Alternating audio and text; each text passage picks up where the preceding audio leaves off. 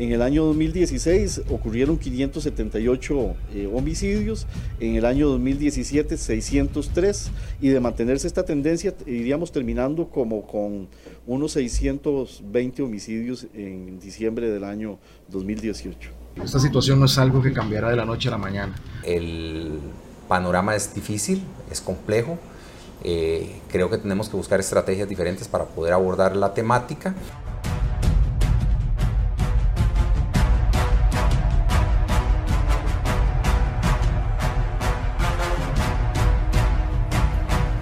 Es evidente que tenemos un aumento considerativo, ya son 37 víctimas más. Lo que significa que fue un homicidio cada 14 horas con 32 minutos. Muchos de ellos, o una gran mayoría, están relacionados con narcotráfico o delincuencia organizada.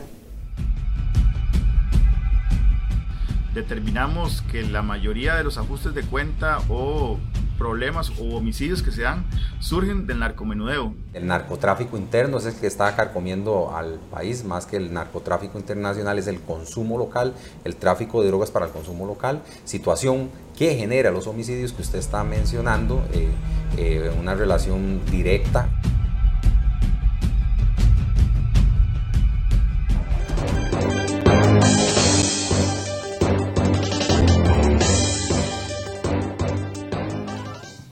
Hola, ¿qué tal? Muy buenos días. Bienvenidos a un nuevo programa de Enfoque CR hoy. Bienvenidos a este inicio de semana. Lunes Silvia, buenos días, ¿cómo amanece? Hola, buenos días, ¿qué tal? Muchas gracias por acompañarnos. Hoy amanecemos con una información importante de 39 mil transacciones bancarias ligadas a Juan Carlos Bolaños por más de 36 millones de dólares que están bajo la lupa en investigación además de que la Municipalidad de San José pagará 253 millones a empresa de parquímetros por un error. Y esos errores que nos cuestan a todos, ¿verdad? Porque no es, no es plata que se saca ni el alcalde ni el Consejo Municipal de la Bolsa. Bueno, eso es parte de la agenda informativa que traemos en cereoy.com y también una buena noticia porque a partir de hoy tenemos podcast. A partir de hoy tenemos podcast, nos puede encontrar en Spotify y siempre puede ver el reprise de esta entrevista en Facebook y seguirnos a través de nuestras redes sociales en Instagram o en Twitter. Y hoy le damos la bienvenida al director del OIJ, al licenciado Walter Espinosa. Muchas gracias por acompañarnos. Buenos días, doña Silvia, buenos días, don Michael, y buenos días para todas las personas que nos eh, siguen y nos escuchan. Para nosotros como representantes de la Policía Judicial. Es realmente muy grato tener la oportunidad de conversar con ustedes sobre temas relacionados con el devenir del organismo de investigación judicial, con su misión, con su visión, con la manera como estamos abordando las cosas y evidentemente respecto de los temas que puedan ser importantes e interesantes para la audiencia y para el país. Habida cuenta que el organismo de investigación judicial es la policía que realiza investigación de delitos, que actúa en eh, la solución de conflictos de naturaleza social penal y que tiene una misión muy importante en el sentido de que debe trasladar al Ministerio Público y a los tribunales de justicia insumos probatorios válidos y suficientes para que eh, ulteriormente se tomen decisiones que van a afectar y a determinar la manera como el país este, asume sus conflictos y soluciona sus problemas. Don Walter, ahí eh, el tema de la, de la inseguridad es uno de los temas que más preocupa a los costarricenses y que más nos angustia a todos. ¿Es la criminalidad una batalla perdida en este país? En absoluto, mire, cuando hablamos del tema de la, de la inseguridad, nosotros tenemos que tener también una visión más amplia y, que supere el, el ámbito territorial costarricense. Nosotros tenemos que ubicarnos en el entorno, conocer dónde nos desarrollamos y de qué manera eso afecta el modo como el Estado costarricense aborda, enfrenta y afronta el problema de la criminalidad y el problema de la inseguridad. Nosotros estamos ubicados en una zona que por sus particularidades geográficas y su ubicación política es eh, de mucho interés en el ámbito mundial de la criminalidad. Nosotros vivimos en una zona que es eh, particularmente interesante para quienes realizan actividades de tráfico, eh, de tráfico de clorhidrato de cocaína, para quienes eh, lavan dinero, para quienes trafican con migrantes, armas, para quienes venden armas. Y eso pues es una circunstancia que nosotros no podemos evadirla ni evitarla. Y además nosotros tenemos que entender que estamos relativamente cerca del Triángulo Norte, que, eh, que es una zona de alto conflicto, que es una zona caliente desde el punto de vista criminal, que es un área donde suceden muchos homicidios, donde confluyen carteles interesados en traficar con droga y que nos pone también en una situación de predicamento. Si sumamos a eso que también estamos en una zona donde hay este, un alto comportamiento criminal de pandillas o de eh, violencia juvenil, pues nos damos cuenta de que la realidad costarricense es dificultosa. Y yo les digo que precisamente cuando hablamos de seguridad, pues ubiquémonos en el entorno y entendamos que nosotros estamos en el paso entre las zonas de más alta producción de clorhidrato de cocaína, que es una de las drogas más vendidas en el mundo, y las zonas de consumo que están en el norte. Por el corredor centroamericano pasa aproximadamente el 90% de la producción. ¿Y qué genera eso? Genera conflictos, genera competencias, genera rivalidades, genera eh, dineros que no tienen eh, procedencia lícita y que requieren eh, insertarse en el sistema financiero normal o lícito y generalmente, como lo estamos viviendo, generan problemas de seguridad, criminalidad. Homicidios. Homicidios, por ejemplo, que es la manera como se percibe más la violencia. Ahora que ustedes mencionan el tema homicidio, el homicidio es la manera como nosotros nos, medimos y me refiero a nivel mundial. Los países se determinan en su nivel de violencia por la tasa de homicidios que tienen por cada 100.000 habitantes. Costa Rica, en los últimos tiempos, se han dado entre el 10 y 12 homicidios por cada 100.000 habitantes. Eh, hay zonas que obviamente tienen niveles más altos, como la que les mencionaba, el Triángulo Norte, México, República Dominicana, Jamaica, eh, Panamá anda muy parecido a nosotros. Pero usted advertía a la Comisión de Narcotráfico que si seguimos por la ruta por la que vamos, para el 2025 vamos a tener una tasa de homicidios un poco superior a la de México. En efecto, eso es una proyección matemática que hace el área de análisis e inteligencia del organismo de investigación judicial sobre la base de los datos que tenemos en este momento. Al día de hoy tenemos, o más bien al viernes a las 6 de la tarde, tenemos 393 homicidios, el fin de semana hubo un par, lo que significa que andamos en 395, que es prácticamente la misma cantidad que teníamos para el año anterior. Eh, para el año anterior la diferencia son cuatro homicidios aproximadamente.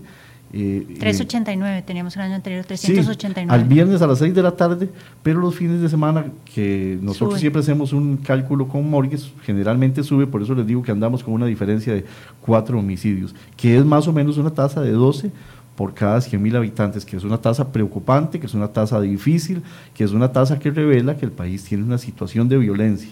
Y el tema del homicidio es importante porque eso es lo que nos permite hacer comparaciones. Chile tiene, por ejemplo, tres homicidios por cada 100 mil habitantes. Brasil es una zona muy violenta, mucho más que Costa Rica. Venezuela, Colombia. En general nosotros vivimos en una zona difícil. Imagínense ustedes que si nosotros tomamos solo el istmo centroamericano, o bueno, hablemos más bien de Centroamérica, y tratamos de buscar una zona que tenga un nivel de violencia semejante sobre la base de la determinación de la cantidad de homicidios, el único compatible y semejante es África del Sur. Porque nosotros vivimos en una zona calientísima. Por eso es que cuando ustedes me hablan de inseguridad, criminalidad, eso es lo primero que uno tiene que tomar en cuenta. Abrir eh, eh, la visión, ampliar horizontes y darnos cuenta de que nosotros la tenemos difícil, la tenemos dura porque eh, nosotros estamos en el medio de una trama de acontecimientos eh, de naturaleza criminal delictiva y de perspectiva transnacional que ponen a Costa Rica en la necesidad de dar mucho énfasis al tema de la seguridad, criminalidad. Y mucho énfasis además a los factores que ayudan a que crezcan los delitos que no solo son los que les menciono, sino lo que tiene que ver con lo que está sucediendo dentro ya sí de los 50 mil kilómetros costarricenses, entendiendo eso, eso sí, que Costa Rica no es autónoma, que Costa Rica no es aislada y que Costa Rica sufre los embates de la criminalidad mundial, porque los tiempos han cambiado, la tecnología este, ha cortado las distancias, las transacciones financieras son inmediatas, las decisiones de los capos de, las, de los eh, carteles o cárteles no tienen limitaciones. Se ha globalizado todo, hasta el crimen. Todo. Y eso evidentemente afecta a un pequeño país como Costa Rica, que es relativamente débil y a pesar de esas circunstancias, todavía se mantiene más o menos indemne, más o menos eh, protegido y por lo menos en niveles que todavía nos permiten ser medianamente optimistas. Con eso le contesto la pregunta. No creo que nosotros hayamos perdido esa batalla. Me parece que estamos haciendo esfuerzos importantes para mantener y preservar la situación, en el claro entendido que Costa Rica no lo puede hacer solo. Costa Rica forma parte de un entorno, forma parte de un engranaje, es eh, eh, un país que quiere hacer bien las cosas, pero necesita necesariamente afirmarse, acercarse y ayudarse con el resto de los países del área. Don Walter, ¿cuáles son las debilidades que tenemos como país para poder enfrentar esta situación que viene en crecimiento claramente como lo muestran las estadísticas? Miren, en, en general las causas del delito y la manera como el Estado las aborda eh, tratan de trasladarse solo al ámbito policial. Eso es lo que, digamos, nosotros percibimos y esa es la manera como las personas además ven las acciones eh, de la policía. Por ejemplo, hoy en la mañana hicimos 24 allanamientos relacionados con un tema de este, falsificación de documentos. Las semanas anteriores hemos hecho bastantes trabajos relacionados con tráfico de drogas, hemos incautado armas de mucho poder, eh, pero eso es solo una parte Costa Rica tiene eh, situaciones que en los últimos tiempos nos han afectado. Por ejemplo, en el, en el ámbito de la criminalidad, nosotros tenemos un alto problema de consumo de drogas.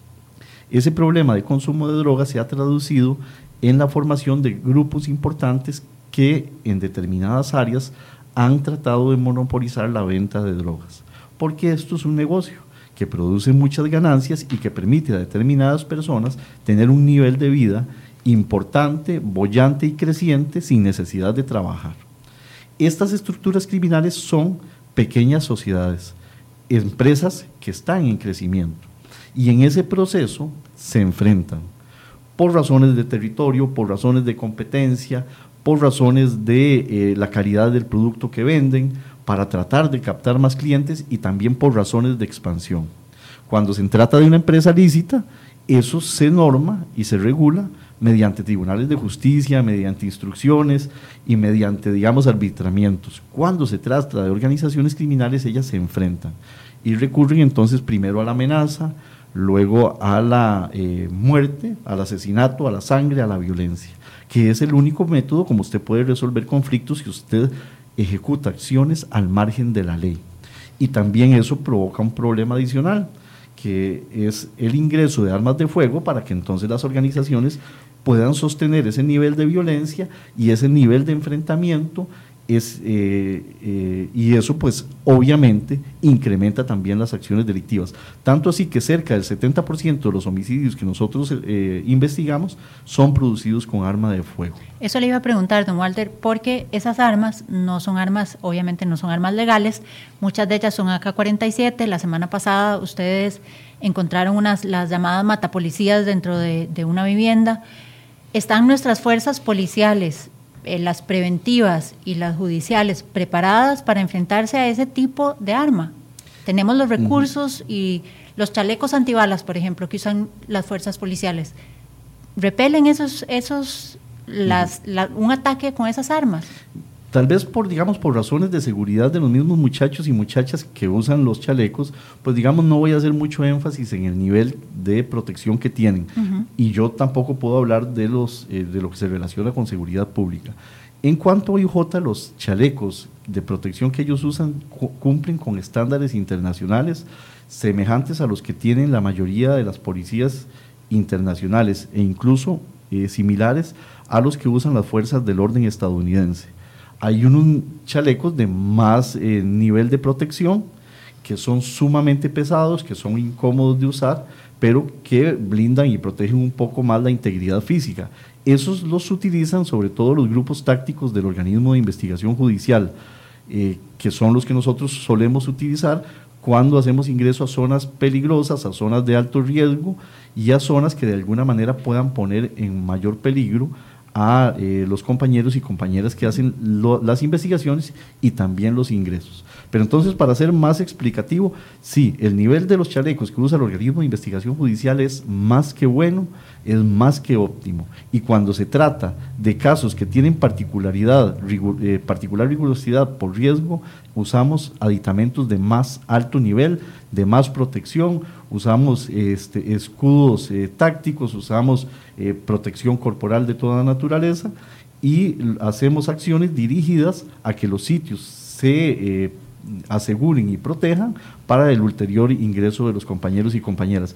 Este grupo táctico al que me refiero es un grupo que se denomina CERT, eh, que tiene ya muchos años de trabajar en el organismo, que tiene muy buen nivel de, de, actividad y que lo utilizamos prácticamente todos los días en los casos de ingresos a sitios peligrosos, que son muchos porque eh, Costa Rica tiene eh, áreas donde eh, la situación es difícil, donde hay niveles de violencia importantes y donde hay mucho riesgo. Cada uno de los allanamientos y eh, acciones operativas que realiza el OIJ implica un estudio previo. Las actividades nuestras no son azarosas ni surgen por generación espontánea, sino que cada vez que se hace un allanamiento hay un plan operativo, en el plan operativo se describen los niveles de riesgo, la cantidad de personas que van a intervenir o actuar, cuáles son las personas que van a hacer el ingreso, quiénes se van a encargar de, de quitar la puerta, ya sea de manera violenta o no, de, hacer todas las actividades en los lugares. Eso incluye la determinación de si utilizamos un grupo táctico o no, que generalmente se usa precisamente porque nosotros queremos maximizar la protección de los compañeros y compañeras cuando hacen estos ingresos, que como les señalo, en muchas oportunidades son peligrosos. ¿Podría haber alguna coincidencia y no, no, a ver, no quiero ponerle un compromiso estadístico, ¿verdad? Pero podría haber alguna coincidencia entre el ingreso de esas armas pesadas y del crecimiento del tráfico de drogas y del consumo de drogas con la desmilitarización de las FARC. Fuimos un poco miopes a la hora de, porque vimos muchos viajes del canciller y del presidente, el expresidente de la República a Colombia durante ese proceso pero nunca se estableció un protocolo a seguir por si acaso esas armas venían aquí, por si acaso esa droga subía hacia acá. Y hemos visto un aumento que coincide de cierta forma con esa acción de, desmilitarizar a las FARC.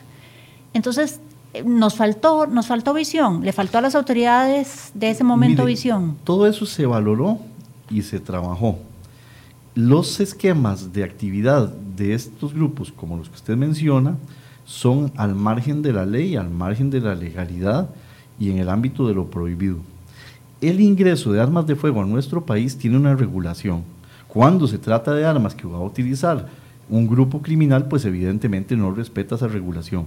Sí es más que claro, y eso se, se, habló, se, se, trató de manejar de la manera más adecuada posible, de, la, de que el ingreso o la, el paso a la, a la, posición civil de las FARC iba a liberar armas de fuego, iba a incrementar la cantidad de clorhidrato de cocaína que iba a pasar por la región y probablemente también iba a incrementar la eh, inversión de capitales ilegítimos en estas áreas. ¿Por qué razón? Porque las armas de fuego no las iban a utilizar en primer lugar y necesitaban eh, ubicarlas en sitios donde tuviesen algún tipo de uso y obviamente pues Centroamérica es un lugar donde eh, es muy viable y muy adecuado para colocar. El tema de la droga, porque tenían almacenamientos importantes y ustedes han notado un nivel de incremento en los decomisos de la policía costarricense y también la panameña eh, por esas razones. Y además falta la parte de los flujos económicos, porque las FARC durante mucho tiempo estuvieron vinculadas con algunos temas, evidentemente al margen de la ley, que les produjeron pingües ganancias y que necesitan colocarse, porque parte de su incorporación a la vida civil colombiana apareja la necesidad de tener, digamos, una eh, visión limpia y clara de lo que están haciendo y obviamente no van a detentar capitales ilegales. Todo eso podría venirse para Panamá, para Costa Rica, para Nicaragua, para el Triángulo Norte y nos va a provocar y nos está provocando distorsiones. Pero además, en el tema de las armas, en general, la región siempre ha sido muy permeable. Nosotros tenemos eh, fronteras que sumamente porosas, por donde entra y sale lo, que sea y cuando sea. Nosotros no tenemos un nivel de contención importante en fronteras, ni en las terrestres ni en las marítimas. Eh, en eso el Estado tiene alguna debilidad y yo pienso que eso pues habrá que mejorarlo en algún momento, que no es sencillo porque es caro, pero la seguridad vamos a tener que de alguna manera eh, afirmarla y afianzarla en el claro entendido de que si Costa Rica no entiende que la seguridad es un componente vital de todas las actividades que ejecutamos, yo creo que podemos perder el buen camino al que todos propendemos y que todos queremos. ¿Por qué razón? Porque un país sin seguridad es un país sin inversión, un país sin seguridad es un país sin turistas y un país sin seguridad es un país sin trabajo. Si usted elimina esos tres factores que le digo, se va a dar cuenta que entonces nos podríamos convertir en un país sin divisas y sin impuestos. Y un país empobrecido es un país con más delitos y con más crimen. Y si nos ubicamos nuevamente en el contexto, entonces, ¿qué va a suceder? Nosotros, como les digo, estamos en una área altamente caliente. Si no hay trabajo lícito, se buscará el trabajo ilícito. Y eso pues entonces va a incrementar los niveles de criminalidad, de delincuencia e inseguridad. Así que nosotros tenemos que poner los pies sobre la tierra y decir en este momento que la seguridad es una de las cosas más importantes y más eh, de más eh, importancia para que la sociedad se desenvuelva y desarrolla. Pero se necesitaba entonces, don Walter, eh, según lo que usted nos dice, una política de Estado más agresiva ante estas circunstancias que venían sucediendo desde Colombia y que eventualmente se nos iba a, a ver reflejada acá. ¿Estamos haciendo esfuerzos aislados o necesitamos una política más fuerte? para poder atacar desde, no solo desde el organismo de investigación judicial o desde seguridad pública la situación. Miren, estos son temas complicadísimos. En todos los países del mundo hay eh, porosidad en fronteras y hay posibilidades de que sucedan actividades ilegales, de que ingresen migrantes, de que haya trata de personas, tanto así que Estados Unidos tiene problemas relacionados con ingreso de drogas, relacionados con lavado de dinero, relacionados con un tema de, migración suya que, es sumamente vulnerable y eso nos pasa a nosotros también acá en, la región y, en el país. Eso es inevitable e indubitable. Cuando hablamos de estos fenómenos, pues generalmente a nivel policial nosotros tenemos mucho contacto y mucha eh, cercanía con eh, policía colombiana, con la panameña, con las que están aquí, digamos, más en el entorno. Y de eso se ha conversado, de eso se ha hablado, se han tomado medidas, se han hecho operativos, pero como les digo, estas actividades son prohibidas y se ejecutan al margen de la ley. No es con un decreto que nosotros hubiéramos evitado esto, es con más posibilidad de control, con más posibilidad de vigilancia, con más presencia policial, pero eso tampoco es sencillo, ¿verdad? Nosotros tenemos que acordarnos que nosotros somos un país eh, en desarrollo, ¿verdad? un país que tiene eh, falencias, que tiene deficiencias y que eh, la seguridad es bien cara, ¿verdad? Así que habrá que ver cómo, cómo ponemos, eh, tomamos una decisión que sea lo más salomónica posible, pero que sea muy efectiva y muy eficiente. Claro, yo, yo donde preguntaba por una política de Estado, más allá de la firma de un documento, lo que analizaba es la necesidad, efectivamente, de más recursos, de mejor coordinación, porque en cualquier otro país del mundo estoy seguro que cuando habla el homólogo del director del OIJ y dice hay que ponerle ojo, por ejemplo, a la gente que está saliendo con beneficios carcelarios, en cualquier otro país del mundo le pondrían atención, no lo ignorarían como ha pasado en algunos casos con las solicitudes que usted ha hecho, serias, concretas y, completamente válidas, legítimas. Miren, todos los temas eh, relacionados con seguridad que y, sobre todo con investigación, que es lo que más le, corresponde al organismo que, que, yo dirijo, eh, deben tomarse con seriedad, analizarse y valorarse. Las que provienen del Ministerio de Seguridad Pública, las que tienen que ver con temas migratorios, con temas de control fiscal, con temas de drogas, por la, realidad que yo les digo. Nosotros como país somos relativamente vulnerables y somos un país que tiene que tomar decisiones que le permitan a la gente desenvolverse y desarrollarse de manera adecuada, tener a su familia en este territorio, tener posibilidad de educarse, de poner un negocio, de crecer, porque la seguridad de eso se trata. Una de las razones mismas eh, por las que se crearon los estados y las naciones es porque los seres humanos tuvimos que agruparnos para protegernos.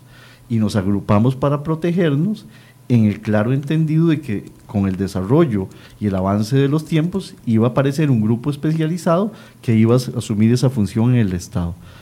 Y en, en el Estado, pues nosotros tenemos esa responsabilidad y esa obligación, o sea, garantizar un mejor lugar donde las personas puedan vivir, porque para eso pagan impuestos. Los policías somos empleados de los señores y señoras que caminan por la calle de las personas que tienen una tienda, de las personas que tienen un negocio, de quienes tienen un taxi, porque al final de cuentas ellos son quienes generan impuestos, obviamente las empresas también, ¿verdad? Generan impuestos que permiten pagar salarios y comprar cosas para que la policía brinde servicio público, que esa es la función primordial y principal que nos corresponde a nosotros. Bueno, hablando de eso, vamos a escuchar la opinión de doña Roxana Herrera, que es una activista que trabaja en, en la asociación Azopaz y que también tiene algunas observaciones sobre el trabajo de eh, las autoridades. Veamos. Ver cómo muchachos tan jóvenes están asaltando de forma tan violenta ¿verdad? Es, es un llamado de atención, un llamado de atención a las autoridades para ver qué tan rígidas podemos llegar a ser o, o qué tan benevolentes están siendo, ¿verdad? Dentro de los mismos centros penales. El proceso penal que se lleva a raíz de una situación, de un femicidio, es largo, doloroso. Realmente el entrabamiento que tienen como tal, este, un ejemplo, eh, la parte forense, o sea, cómo pueden durar seis meses para hacer un análisis a una ropa un análisis a la sangre de una persona, porque esta persona tenía impregnada sangre de mi hermano en su cuerpo, pero necesitaban saber de quién era esa sangre. Es ilógico, muchas veces las mismas familias que han sufrido la pérdida de un ser querido se ven violentadas en, en, sus derechos. ¿Por qué? Porque llegan a consultar y los tratan como si fueran los delincuentes. La familia les han dicho sí, eh, hay testigos sobre eso, hay esto, investigue, investigue y al final terminan archivando el caso. Y muchas veces eh, no entendemos cómo um, en algunos... Eh, casos como homicidios, violaciones, trata de, personas, secuestros y demás, la pena ha sido mínima y tras de eso un tercio de condena están pidiendo libertad condicional y se las dan. El país no cuenta con una con, con centros penales o cárceles que puedan abastecer o tener a este, esta cantidad o esta población eh, que está causando tanto daño.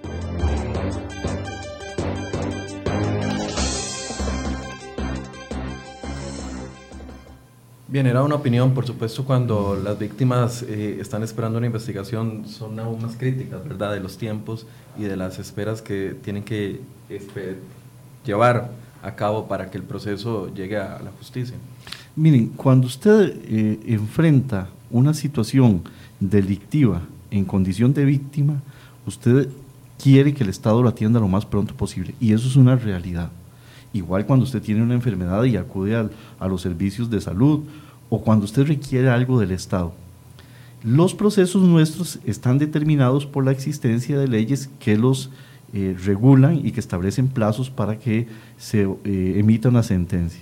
La parte que le corresponde a la policía a mí me parece vital y fundamental, sobre todo que yo he trabajado en otras áreas de trabajo, eh, de, he elaborado en otras áreas de trabajo, porque es el acercamiento primero del Estado a la persona que sufre el embate de la criminalidad.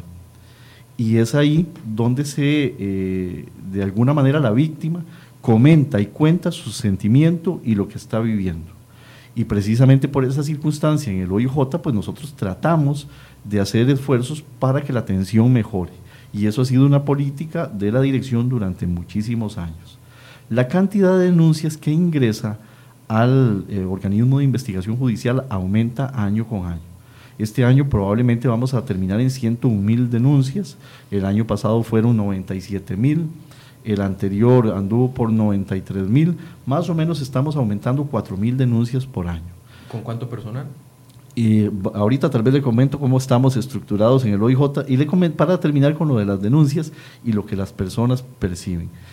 Cada vez hay más homicidios, cada vez hay más lesiones, cada vez hay más tentativas de homicidio, cada vez hay más eh, delitos de toda naturaleza y nosotros tenemos un sistema de naturaleza probatoria muy estricto y muy bien eh, estructurado.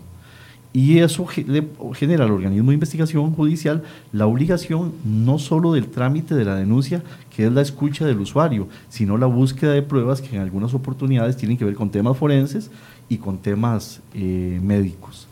¿Cuánto se tarda haciendo una autopsia? Pues eh, eso dependerá de la complejidad. Nosotros por año estamos haciendo en este momento más de 3.000 autopsias eh, porque esto tiene que ver no solo con, con los homicidios dolosos, sino también con los culposos, con los suicidios, con algunas muertes intrahospitalarias sospechosas. Usted comentaba que las autopsias se vuelven, se vuelven, más complicadas las autopsias conforme aumenta la violencia de los crímenes. Claro, porque entonces el médico forense cuando eh, trabaja el cuerpo tiene que eh, levantar con más cuidado los indicios que tiene, me refiero a algún indicio balístico, puede ser eh, tierra, zacate, eh, algún fluido biológico y hacerse acompañar de un grupo que luego recoge eso y lo analiza. El análisis no es solo utilizar un microscopio. Nosotros tenemos un laboratorio, por ejemplo el de ADN, que ahora escuchaba la señora, que es, eh, tiene una acreditación internacional de nivel 1, que cumple con estándares iguales que los europeos o los de Estados Unidos y que tiene niveles de calidad que nosotros tenemos que cumplir. Entonces, digamos, una pericia no se puede emitir en cuatro horas. Hay que eh, tomar en consideración una serie de pasos que ya están establecidos para que el resultado sea indubitable, porque de, ese resultado depende la eh, inocencia o la culpabilidad de una persona porque es prácticamente irrebatible lo que dice un laboratorio.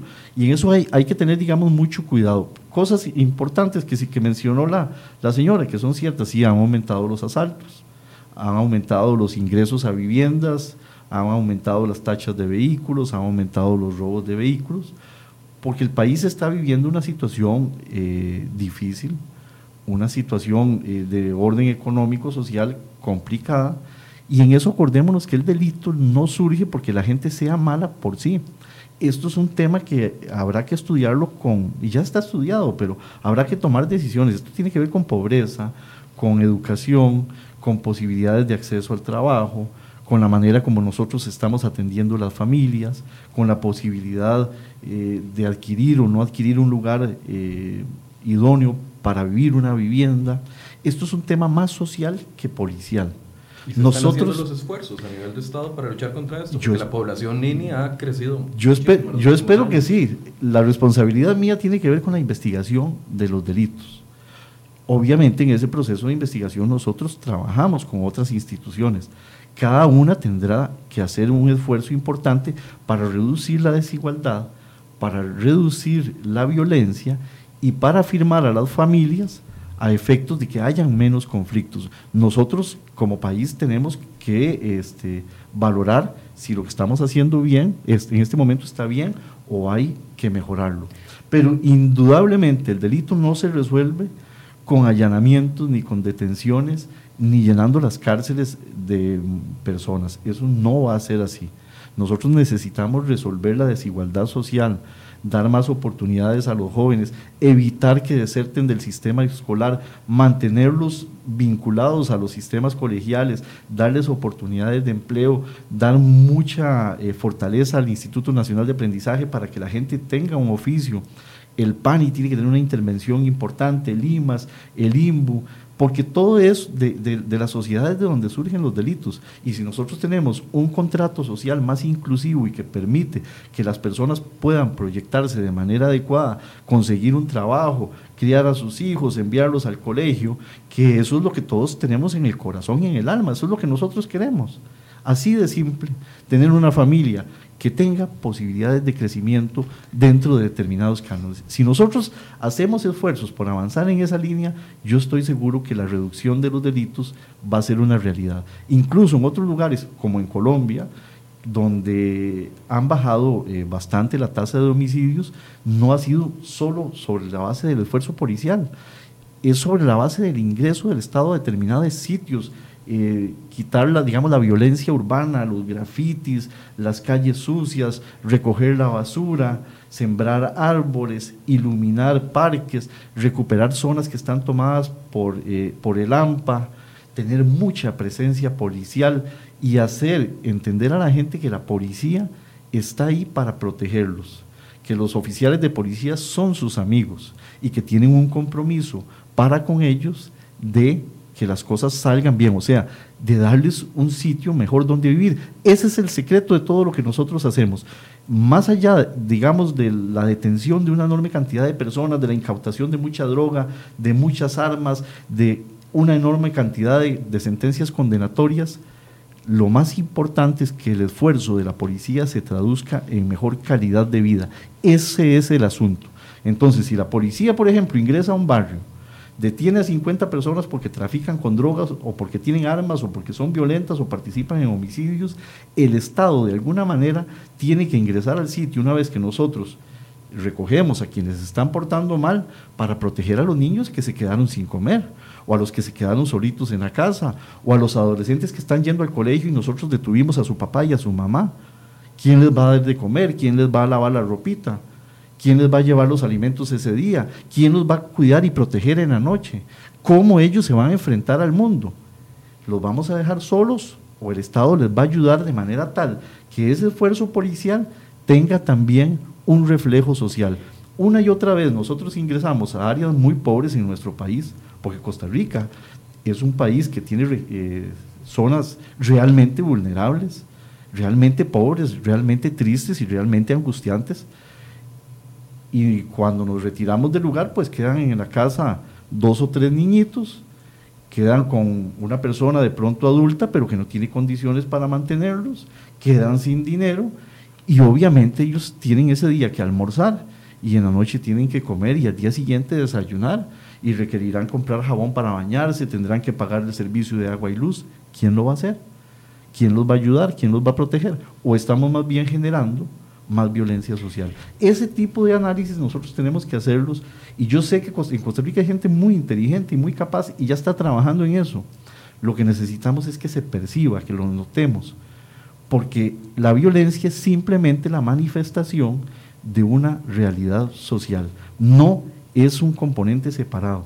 Nosotros somos un todo y nos están dando en este momento el cuerpo diciéndonos, miren, hay cosas que no están bien, eh, le están doliendo los pies o le están doliendo los brazos o tiene mucho dolor de cabeza. Eso es. Una de esas manifestaciones, don Walter, es la frustración y lo, lo vemos en los comentarios de la gente en redes sociales, en nuestras redes sociales por lo menos, donde dicen, qué lástima el esfuerzo de fuerza pública y el esfuerzo de OIJ por acabar con la criminalidad, por investigar los casos y cuando llegan los dejan libres o después de un tiempo los devuelven a la calle sin que estén preparados para eso.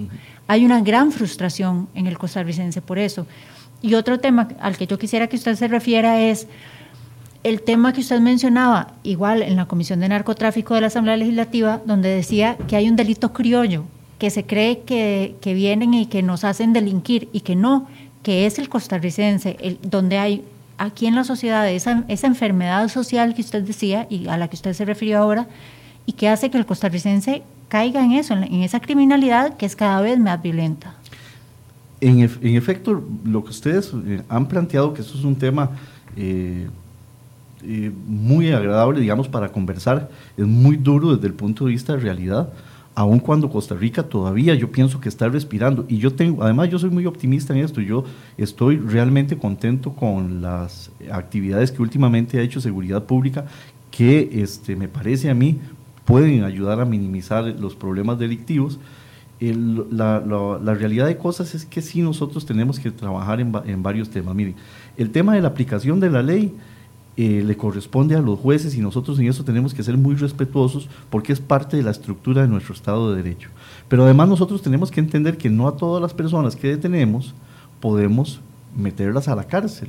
Habrá algunas que sí, habrá algunas que no. Para eso hay un proceso penal ya establecido. Imagínense ustedes que nosotros por año pasamos como imputados, y me refiero solo a lo IJ, a veces eh, 29 mil o 31 mil personas, que por ahí anda la cosa. Si todas esas personas quedaran detenidas, pues no alcanzarían las cárceles y el problema de hacinamiento sería aún más grave. La policía va a seguir trabajando, la policía tiene una inspiración y tiene un norte claro. Es servicio público y aplicación de la ley. Lo que resuelvan los tribunales, nosotros lo respetamos y si es del caso, se los digo, lo defendemos porque es parte de la estructura nuestra y es parte de nuestro Estado de Derecho. Y eso nosotros como costarricenses no podemos perderlo de vista. Nosotros tenemos la grata condición que no tienen otras regiones de que a pesar de las falencias y a pesar de las debilidades, todavía tenemos un esquema democrático, tenemos un alma eh, llena de, libertad y de ansias de crecer hay mucha inspiración en los, los, y las costarricenses y hay ganas de que las cosas mejoren. Yo pienso que es un tema relacionado a esto con mejorar la energía y la canalización de los eventos para que ojalá haya menos delitos. Hace un tiempo, hace unos momentos me preguntaban que cuántos compañeros y compañeras eh, tenemos en el OIJ. El OIJ son, eh, es medicina legal, es eh, la parte científica, que son laboratorios forenses, la parte policial, que es investigación, y la parte de apoyo policial, que son cárceles, porque nosotros trasladamos a los detenidos por todo el país, las partes de seguimiento, unidades caninas, análisis. Entonces el OIJ es una policía variopinta. Lo que más se conoce es la parte de investigación, que es la que se ve allanando, deteniendo, y que son muchachos y muchachas muy valientes y muy inteligentes que todos los días salen a hacer que la ley se cumpla. De esos somos aproximadamente 1.200. De esos 1.200, nosotros tenemos que distribuirlos en todo el territorio en el claro entendido que nosotros trabajamos 24 horas al día. Eso provoca una reducción muy importante de la cantidad de muchachos y muchachas efectivas en el país. Pero además hay que tomar en cuenta que la gente toma vacaciones, que algunos se enferman y algunos también pues recibirán capacitación porque el OIJ es una policía profesional, es una policía que aprende y es una policía que este, proyecta su conocimiento en sus labores. Eso significa que más o menos, y esos son los cálculos que nosotros tenemos, hay como un 10% que no trabajan todos los días por esos factores.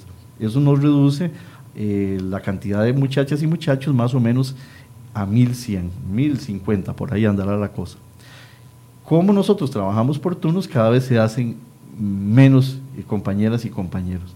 Y nosotros en este momento estamos planteándole a la Corte la necesidad de reforzar un poco lo IJ, porque a nosotros nos preocupa, por ejemplo, Guanacaste. Vean, Guanacaste, les comentaba yo a los señores magistrados que nos escuchan eh, y nos han ayudado, por lo menos en, en algunos planteamientos, que Guanacaste, eh, el OIJ en este momento tiene 71 compañeros.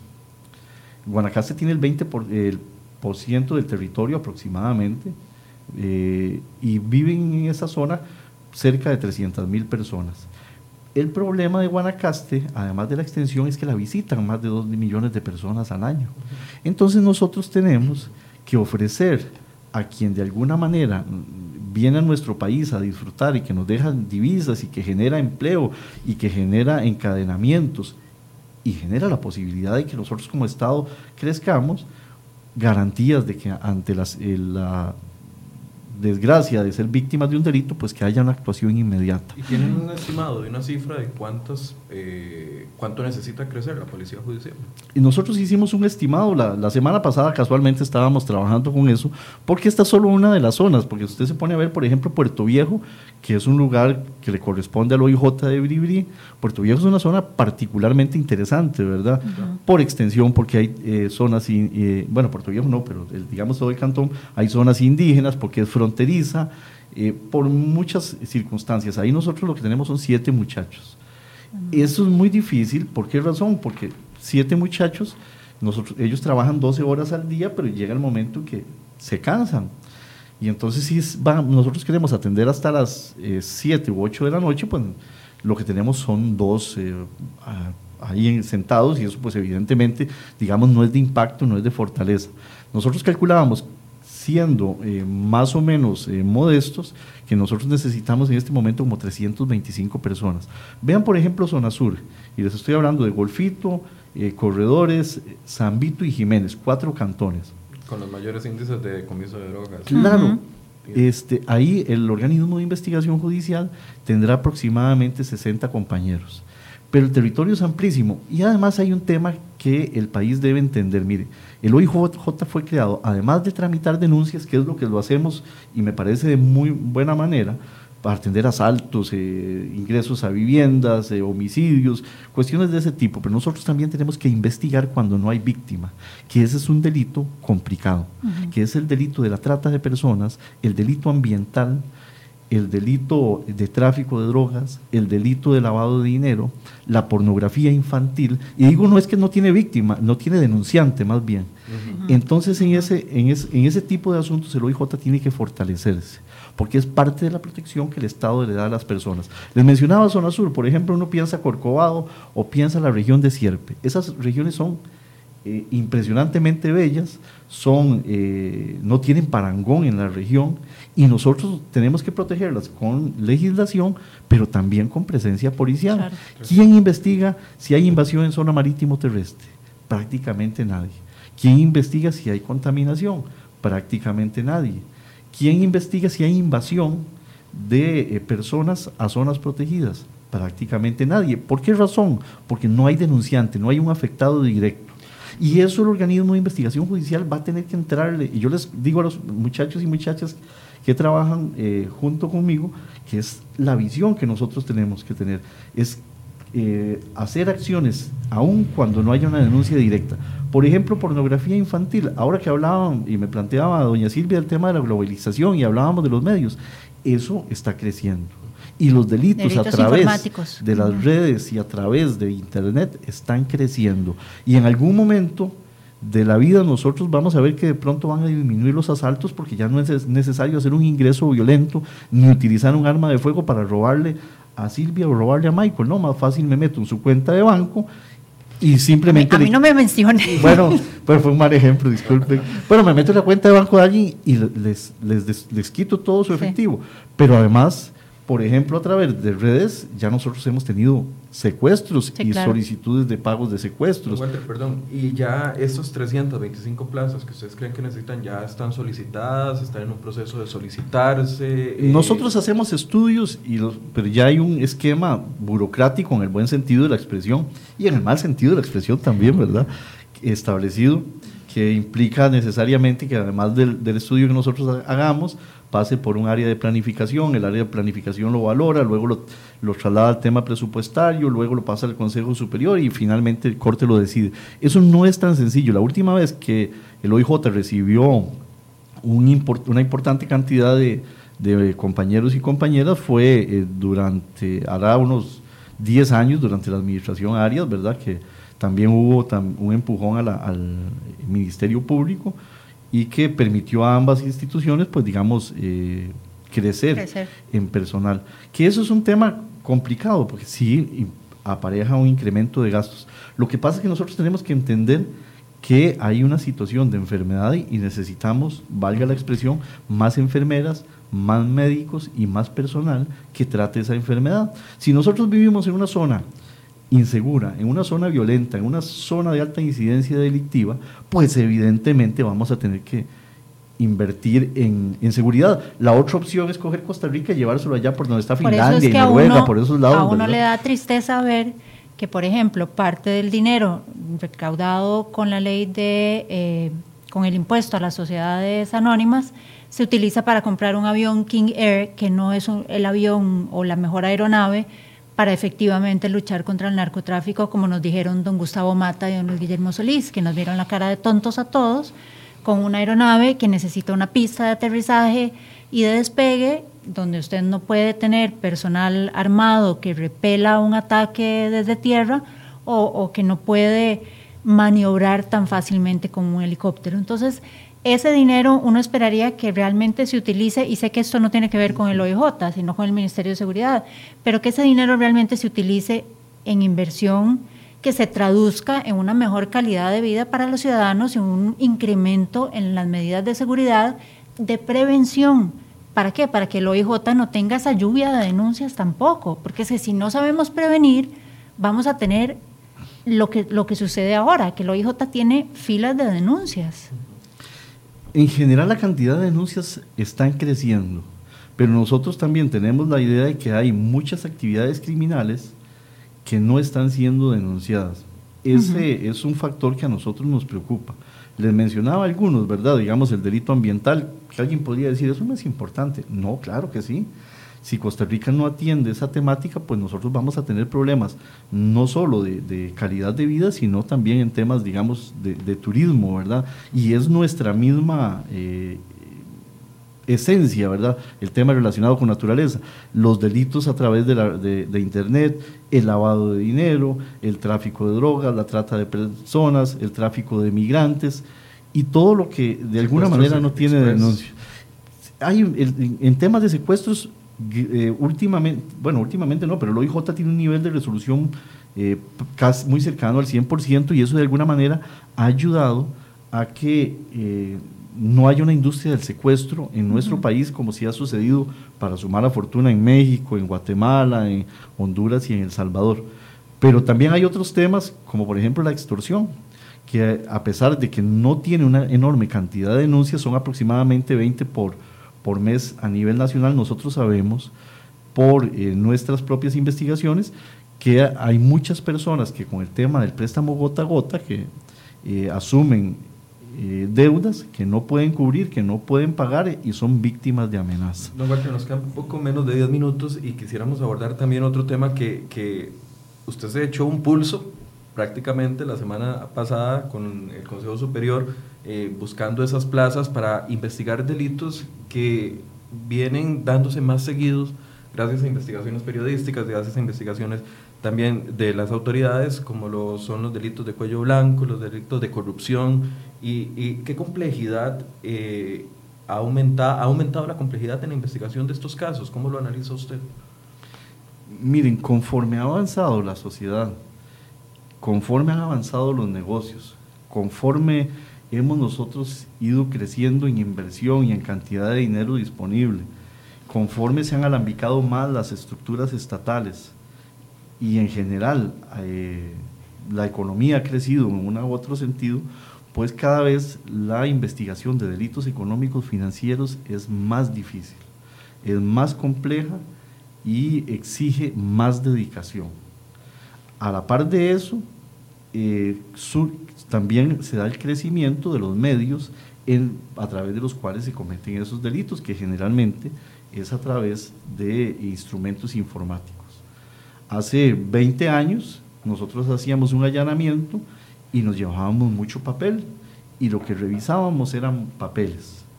Ahora además de los documentos tenemos que llevarnos enorme cantidad de archivos informáticos que contienen igual impresionante cantidad de información que requiere ser analizada y valorada para poder emitir una conclusión.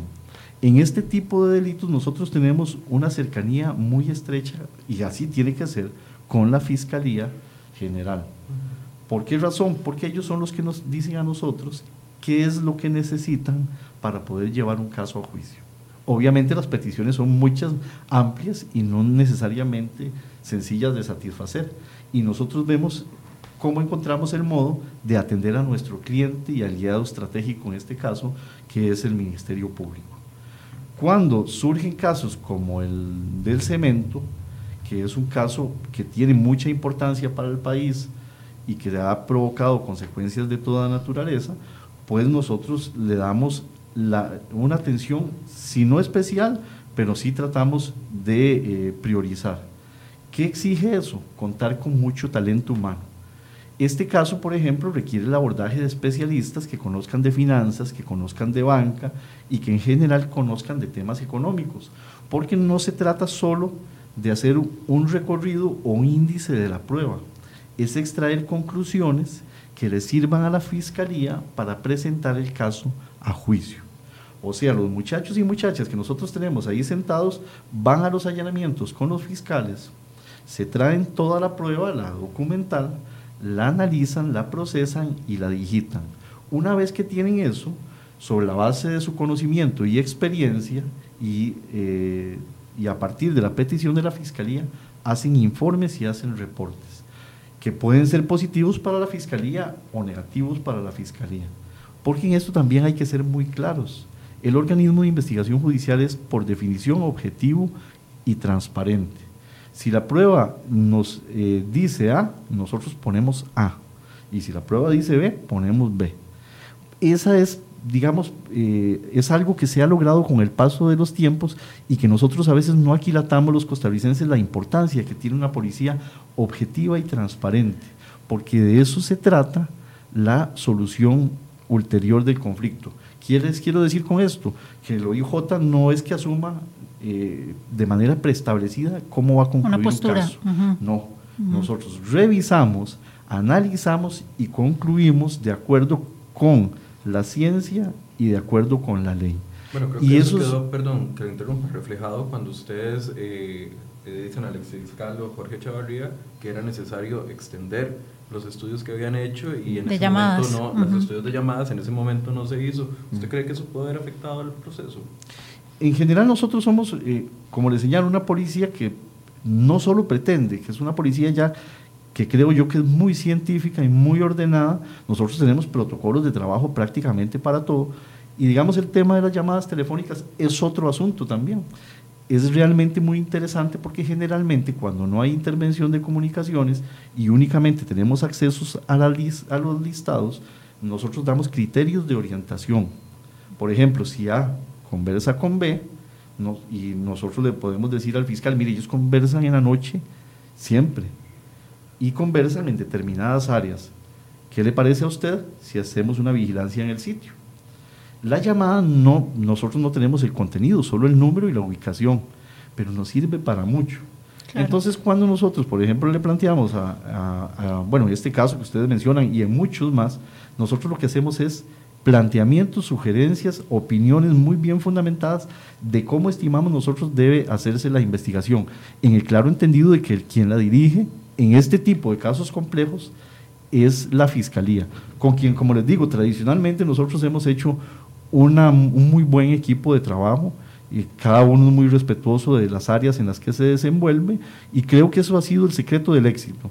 Este caso de- del cementazo pues ha exigido mucho trabajo, no solo, digamos, los seis compañeros que nosotros pedimos, inicialmente prácticamente toda la sección inició el procesamiento del caso y me refiero a 20 muchachas y muchachos que se sentaron con cajas a ponerles números a todos, a clasificarlos, a ordenarlos, a eh, digitar y ahora estamos en procesos también... A un menor bien- nivel hicimos bien- algo parecido, ¿verdad? Nosotros. Bien difícil, ¿verdad? En lugar de 20 éramos Sí.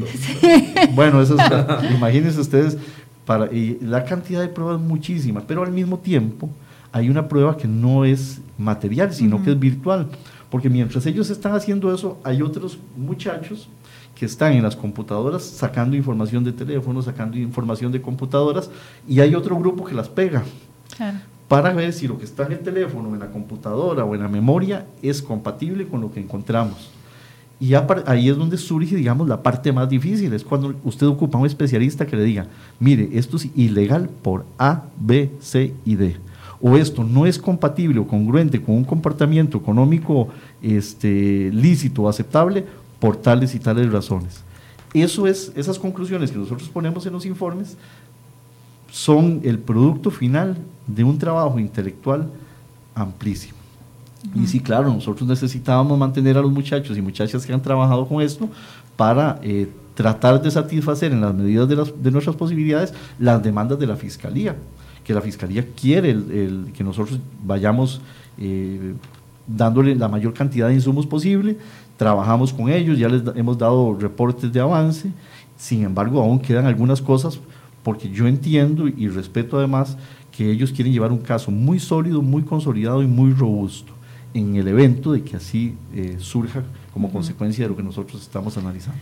Bueno, don Walter, se nos hizo, se nos hizo corta la hora. Sí, lo Creo que hecho de 8 a 10 hoy. sí. Vamos a tener que volverlo a invitar. Esperamos que nos acepte una nueva invitación. Yo sí quiero decirle que yo, por cuestiones muy particulares, he tenido contacto con una de las unidades especializadas del OIJ y no he tenido, a ver, ha sido una sorpresa muy agradable el nivel de profesionalización y el nivel de seriedad con el que esa gente trabaja. Yo, eh, sin duda alguna, yo quisiera que de una u otra forma los costarricenses entendieran el nivel de, de seriedad y de profesionalización con el que ustedes operan. y sin duda estamos en buenas manos, no lo digo yo, lo dicen los comentarios eh, que hemos recibido hoy a lo largo de esta entrevista. Nuevamente le agradecemos mucho su presencia aquí, lo invitaremos nuevamente y esperamos que, que, esa hora nos alcance tanto como hoy. Hay que aprovecharla mejor también. Hay que sacarle mucho. Yo solamente para concluir, yo quiero aprovechar el medio para eh, trasladar un eh, abrazo y una felicitación a todos los que trabajan en el OIJ, a todas las muchachas y muchachos que se esfuerzan, que son valientes, que dedican tiempo y que hacen el mejor de los esfuerzos porque Costa Rica sea cada vez mejor. Es, yo me siento tan orgulloso de ellos, me siento honrado de poder decir que soy su compañero de trabajo y trato de ser lo más cercano posible a ellos porque su energía vital me fortalece y me ayuda a mejorar mi visión para que el organismo este, también crezca en beneficio del país. Bien, muchísimas gracias por su compañía, don Walter. Mañana a las 9 de la mañana estaremos con programa. Tenemos invitada a doña Epsi Campbell Bar, eh, canciller de la República, quien estará conversando de muchos temas interesantes, no solo de la crisis con Nicaragua, sino también los nombramientos políticos que ella ha hecho en la Cancillería. ¿Cómo responde a esto? Bueno, mañana a partir de las 9 de la mañana se los eh, tendremos aquí en Enfoques CRO. Y gracias por su compañía. Muchas gracias.